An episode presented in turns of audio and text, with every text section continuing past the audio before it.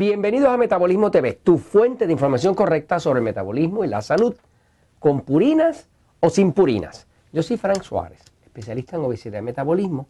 Eh, quiero aprovechar que hay un amigo que nos escribe, él se llama Román Valenzuela, Valenzuela, ¿correcto? Eh, eh, y nos está preguntando sobre, nos, nos, cuenta, ¿verdad? Que su esposa, Román se ve que de esas personas que ve Metabolismo TV, le saca provecho y él ha estado adelgazando y su esposa también y todo el mundo eh, le ha estado sacando provecho a eso. Este, Jorge y yo, pues quiero que sepa que nos, nos fascina saber de ustedes. Este, hemos tenido casos de personas que nos escriben que ya pudieron dejar de usar la insulina, que el médico le quitó los medicamentos para la depresión y cosas de esas que nos gusta enterarnos de ellas. Así que déjennos saber. Pero eh, Román nos, nos está explicando que su esposa tiene un sistema nervioso excitado. Eh, él tiene un sistema nervioso pasivo. Este, los que tenemos sistema nervioso pasivo, como, como Román y como yo, Frank Suárez, pues comemos mucha carne, eh, grasa, eh, proteína, y lo que nos engorda pues el, el, pan, la harina, el arroz, el dulce. ¿no? Los que tienen sistema nervioso excitado es distinto. Este, tienen un sistema nervioso que es bien sensible y su estómago es delicado. Entonces tienen que comer más eh, carne blanca, pollo, pavo, pescado, evitar la sal, evitar la grasa. Es un cuerpo distinto, ¿no? Y básicamente usted podría decir como que son dos lados de una moneda, ¿no? Por ejemplo, en mi casa, pues mi esposa tiene un sistema nervioso excitado y yo lo tengo pasivo, ¿no? Eh, yo como mucha carne roja, ella come bastante pescado, pollito y cosas así, ¿no? Ella come muchos vegetales, yo como vegetales, pero no tanto como ella porque tengo un sistema nervioso pasivo.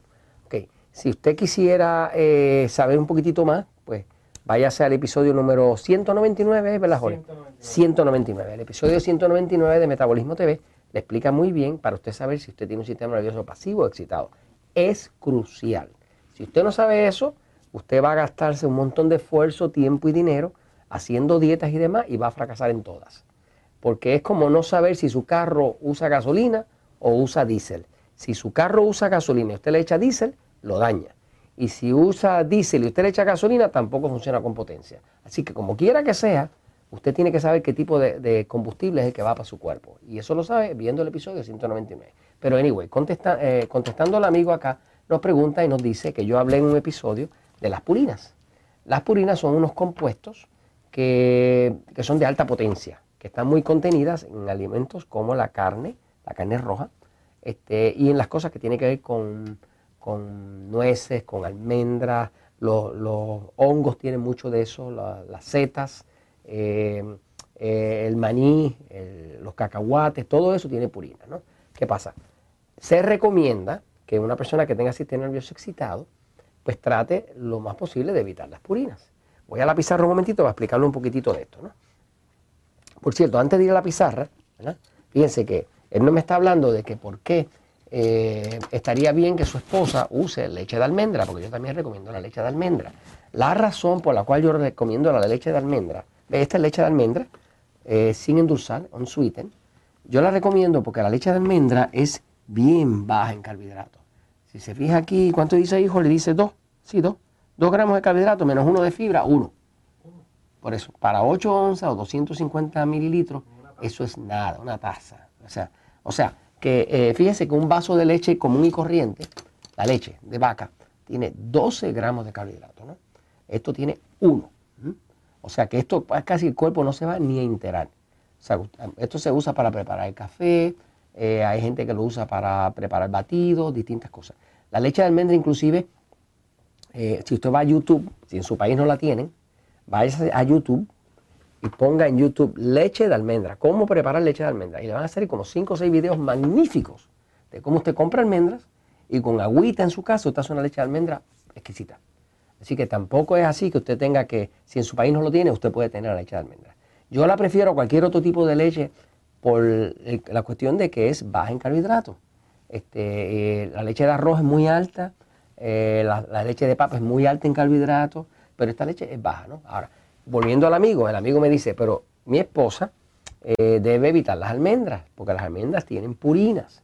Este, voy a avisar un momentito para explicar esto de las purinas, entonces abundo un poquitito más, fíjense. Los, eh, eh, los,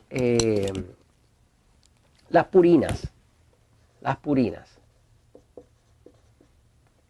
Y por ahí la gente me relaja porque hay una marca de, comida eh, para gallinas y cosas de esas que se llama marca purina. Pero no estamos hablando de eso, ¿ok?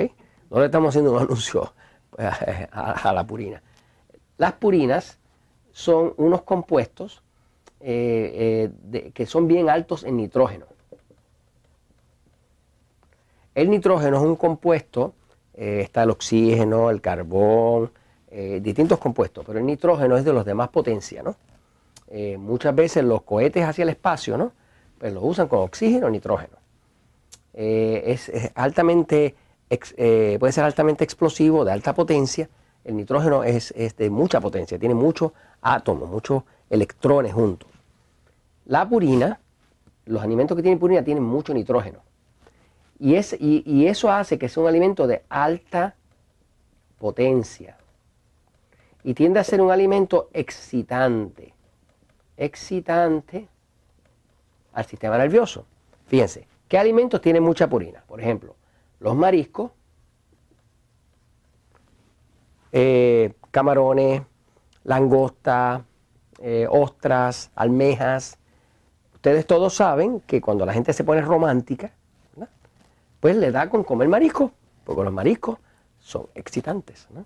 Este, y es porque eh, eso, eso está casi como la costumbre cultural, pero la realidad es que lo que pasa es que los mariscos son bien altos en purina. Como son bien altos en purina, es verdad que son excitantes. Eh, las, todo lo que sea eh, semillas,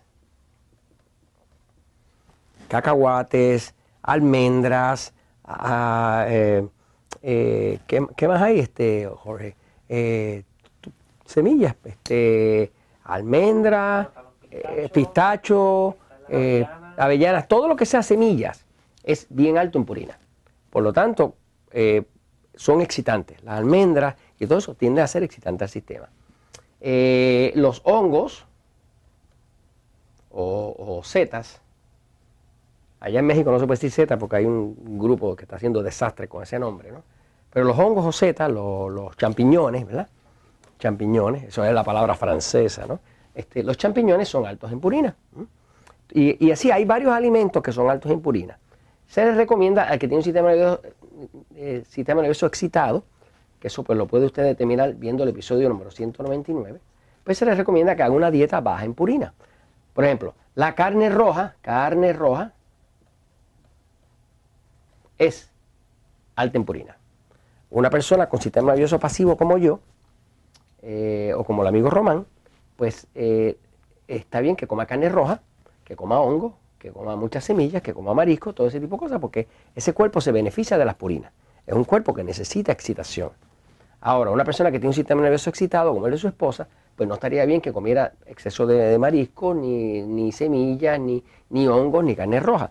Pero quiero decirle eh, al amigo Román y a los otros que me escuchan, que en realidad eh, no hay nada de esto eh, que sea tan absoluto, tan mortal, que uno no pueda tomarse una leche de almendra. O sea, el punto crucial es que si usted le está yendo bien, por ejemplo, Román, si a su esposa le está yendo bien y se está tomando su lechecita almendra, déjela la lechecita almendra, no tiene problema.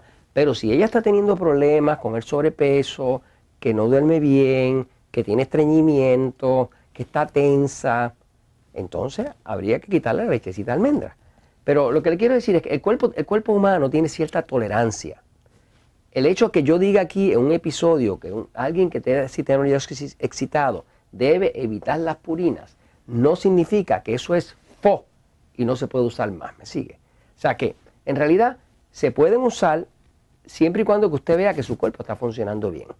Este, eh, esto tema de las purinas es un tema para conocer, eh, sobre todo cuando usted ya sabe si su cuerpo tiene un sistema nervioso pasivo o excitado, que lo sabe viendo el episodio 199. Y esto se lo comentamos porque la verdad siempre triunfa.